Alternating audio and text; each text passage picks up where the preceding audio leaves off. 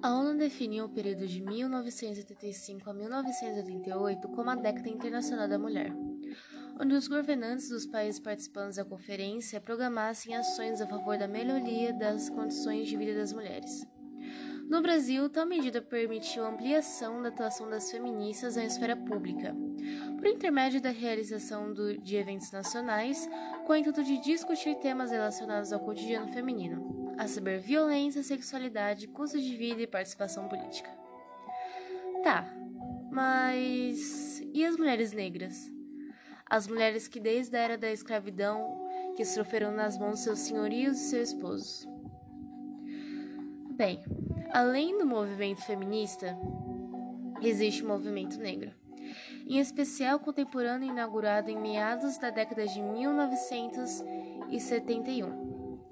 Também contribuiu para o surgimento do feminismo negro, identificado como espaço privilegiado de discussão e reivindicação sobre medidas eficazes contra a discriminação racial praticada no país. É importante salientar, entretanto, as divergências relacionadas às duas questões. A posição secundária ocupada pela mulher dentro do movimento negro. Na maior parte dos casos, os cargos de chefia, coordenação de liderança eram designados a homens. E não inclusão no conceito do gênero nas discussões e nas ações promovidas pelo movimento negro.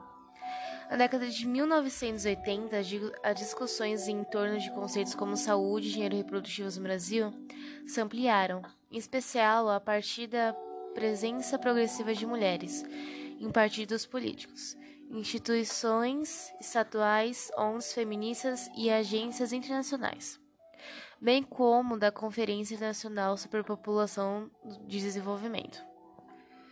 No CAIR, em 1994, a Conferência Mundial sobre a Mulher no ano de 1995. Nesse período, devido às ações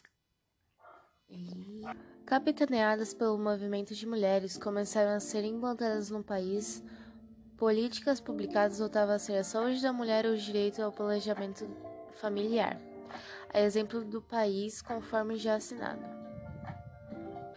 As ativistas negras representaram propostas que visam a ampliação das relações relativas à saúde reprodutiva das mulheres negras no Brasil, a saber, criação de programas de saneamento básico e saúde, implementação do País M, instauração do Sistema Público de Saúde, para detectar os primeiros anos de vida, anemia falmiconforme e garantia liberdade reprodutiva para as etnias discriminadas.